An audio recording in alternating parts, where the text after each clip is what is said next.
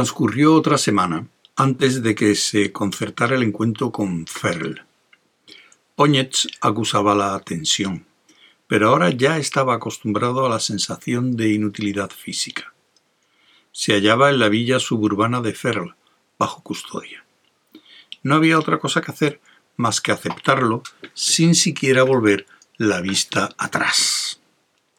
Ferl parecía más alto y joven fuera del círculo de los ancianos. Vestido informalmente no parecía en absoluto un anciano. Dijo bruscamente Es usted un hombre muy peculiar. Sus ojos juntos parecieron pestañear. No ha hecho nada en la semana pasada, y particularmente en estas últimas dos horas, aparte de insinuar que necesita oro. Parece una labor inútil porque ¿quién no lo necesita? ¿Por qué no avanzar un paso? No es simplemente oro, dijo Póñez discretamente. No simplemente oro. No es tanto una solo una moneda o dos, es más bien todo lo que hay detrás del oro. ¿Y qué puede haber detrás del oro? apremió Ferl, con una sonrisa que le curvó los labios hacia abajo. Seguramente esto no será el preliminar de otra chapucera demostración. ¿Chapucera? Póñez frunció ligeramente el ceño. Oh, desde luego. Ferl cruzó las manos y se tocó ligeramente con ellas la barbilla. No es que le critique. La chapucería fue hecha a propósito, estoy seguro. Tendría que haber advertido de eso a su excelencia. Si hubiera sido usted, me habría producido el oro en mi nave y lo hubiera ofrecido simplemente. De este modo se habría evitado la demostración que nos hizo y el antagonismo que levantó. Es cierto, admitió Póñez, pero puesto que era yo, acepté el antagonismo con la esperanza de atraer su atención. ¿Con qué es eso? Simplemente eso. Ferr no hizo ningún esfuerzo por ocultar su despectivo tono de burla. Y me imagino que sugirió el periodo de purificación de treinta días para tener tiempo de convertir la atracción en algo un poco más sustancial. Pero, ¿y si el oro se vuelve impuro? Póñez se permitió una muestra de humor negro. Desde cuando el juicio de esa impureza depende de los que están más interesados en encontrarlo puro. Ferl alzó los ojos y los fijó en el comandante. Parecía sorprendido y satisfecho a la vez. Es una opinión sensata, Ahora dígame por qué quería llamar mi atención. Lo haré. En el poco tiempo que he estado aquí, he observado hechos muy útiles que le concierne a usted y me interesan a mí. Por ejemplo, usted es joven, muy joven para ser miembro del Consejo, e incluso procede de una familia relativamente joven. ¿Está criticando a mi familia? De ningún modo. Sus antepasados son grandes y sagrados. Todos admitirán esto. Pero hay algunos que dicen que no es usted miembro de una de las cinco tribus. Ferl se inclinó hacia atrás. Con todo el respeto a los implicados, dijo, sin ocultar su rencor, las cinco tribus han empobrecido el linaje y aclarado la sangre. Ni cincuenta miembros de las tribus están vivos. Pero hay quienes dicen que la nación no está dispuesta a tener un gran maestre que no pertenezca a las tribus. Y un favorito del gran maestre, tan joven y recién ascendido, es propenso a crearse grandes enemigos. Entre los importantes del Estado, se dice. Su excelencia está envejeciendo y su protección no durará hasta después de su muerte cuando sea uno de los enemigos de usted, el que indudablemente interpretará las palabras de su espíritu. Ferl torció el gesto. Para ser extranjero sabe muchas cosas. Tales oídos están hechos para ser cortados. Eso se puede decidir más tarde. Deje que me anticipe. Ferl se movió impacientemente en su asiento. Usted va a ofrecerme riqueza y poder por medio de estas diabólicas maquinitas que lleva en su nave. ¿De acuerdo? Supongamos que sí. ¿Qué tendría usted que objetar? ¿Únicamente sus normas del bien y del mal? Ferl meneó la cabeza. De ninguna manera.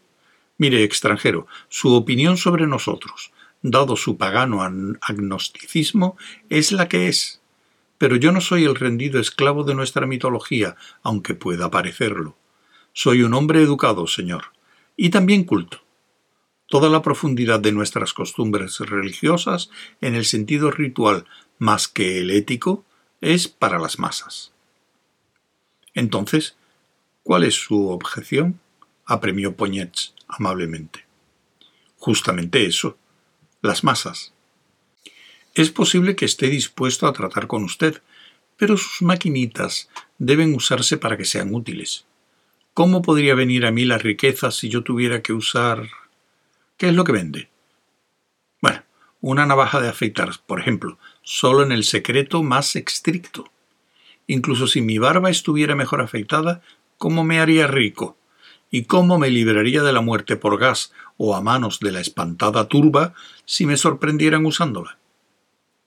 Poñets se encogió de hombros. Tiene usted razón. Podría decirle que el remedio sería educar a su propio pueblo sobre el empleo de los aparatos atómicos por su propia conveniencia y sustancial provecho de usted. Sería un trabajo gigantesco, no lo niego, pero el resultado sería aún más gigantesco. Sin embargo, eso es algo que le concierne a usted, no a mí, por el momento, porque no le ofrezco ni navajas de afeitar, ni cuchillos, ni ningún instrumento mecánico. ¿Qué me ofrece? Oro, directamente. Puede usted quedarse con la máquina que probé la semana pasada. Y entonces Ferl se puso rígido y la piel de su frente se movió espasmódicamente. ¿El transmutador? Exactamente. Su suministro de oro igualará a su suministro de hierro. Me imagino que esto es suficiente para todas las necesidades. Suficiente para el cargo de gran maestre, a pesar de la juventud y de los enemigos. Y es seguro. ¿En qué forma? en que el secreto es la esencia de su empleo, ese mismo secreto que usted ha descrito como la única seguridad con respecto a la energía atómica. Puede enterrar el transmutador en el calabozo más profundo de la fortaleza más inexpugnable de su posesión más alejada, y seguirá proporcionándole riqueza instantánea. Lo que usted compra es el oro, no la máquina y ese oro no llevará traza alguna de su manufactura, pues no se distingue del natural. ¿Y quién hará funcionar la máquina? Usted mismo. No necesita más que cinco minutos de aprendizaje. Se la pondré a punto en cuanto lo desee. ¿Y a cambio? Bueno, Poñets se mostró más cauto. Solicito un precio, y bastante elevado, por cierto. Es mi medio de vida, digamos, porque es una máquina valiosa, el equivalente de 30 centímetros cúbicos de oro en hierro forjado. Fell se echó a reír y Poñet se sonrojó. Me permito señalar, señor, añadió inflexiblemente, que puede usted recuperar el precio en dos horas. Es verdad, y en una hora más usted puede haberse ido y mi máquina puede haberse estropeado. Necesitaré una garantía. Tiene usted mi palabra. Muy buena garantía. Ferrell se inclinó sardónicamente, pero su presencia sería una seguridad aún mejor. Yo le doy mi palabra de pagarle una semana después de la entrega y de que la máquina funcione bien. Imposible. Imposible cuando ya he incurrido en la pena de muerte muy fácilmente solo por ofrecerse a venderme algo? La única alternativa es que, de lo contrario, mañana estará en la cámara de gas. El resto de Poñets era inexpresivo, pero sus ojos centellearon. Dijo, Es injusto. Por lo menos hará constar su promesa por escrito. ¿Y hacerme así candidato a la ejecución? No, no, señor. Ferl sonrió con evidente satisfacción. No, señor. Solo uno de nosotros está loco. El comerciante dijo con una vocecita suave. Entonces, está convenido.